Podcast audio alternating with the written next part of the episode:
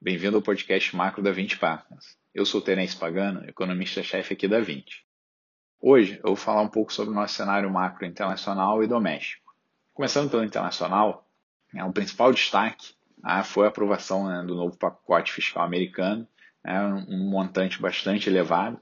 Tá? O, o, valor final ele ficou próximo né, a 1,9 trilhão de, de, de dólares, quase 10% do PIB.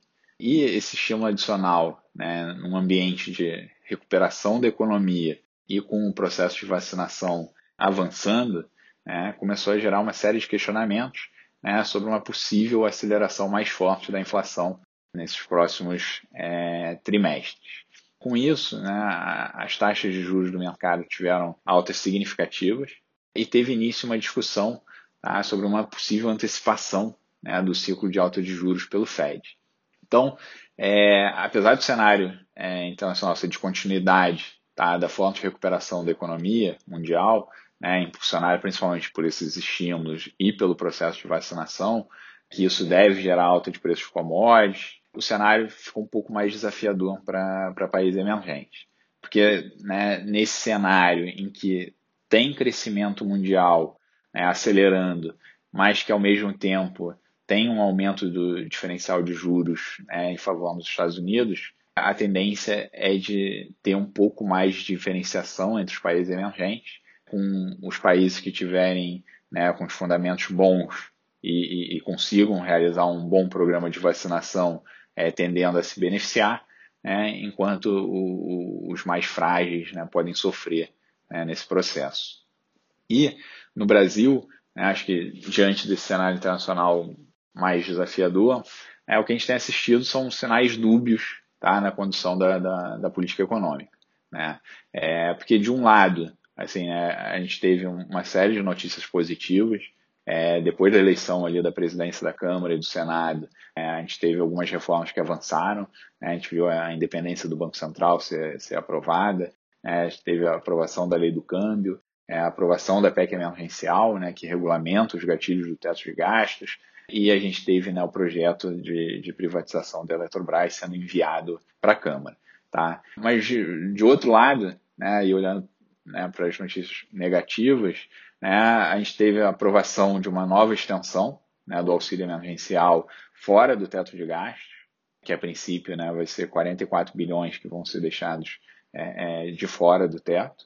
O governo anunciou algumas intervenções setoriais, né, como por exemplo né, redução de impostos é, sobre combustíveis para aliviar a alta dos preços domésticos, né, sendo compensado por aumentos de impostos é, para as instituições financeiras que tendem a, a, a, ter impacto negativo sobre o volume de crédito.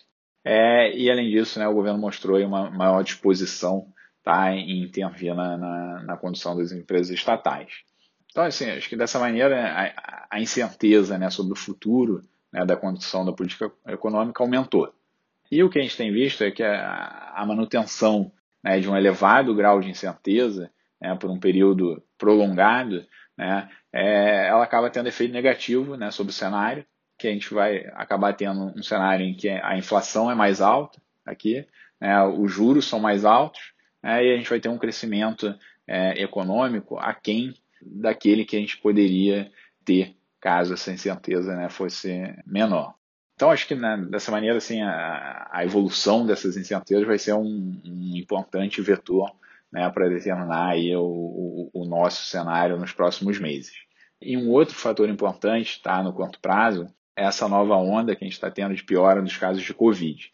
As novas restrições de mobilidade que estão sendo impostas né, devem impactar negativamente a atividade econômica, né, nesse primeiro trimestre e, e, pode respingar um pouco para o início do segundo TRI, é, e isso acabar gerando né, maior pressão por mais gastos fiscais, né, além de poder ter um impacto negativo sobre a, a, a popularidade do, dos governantes.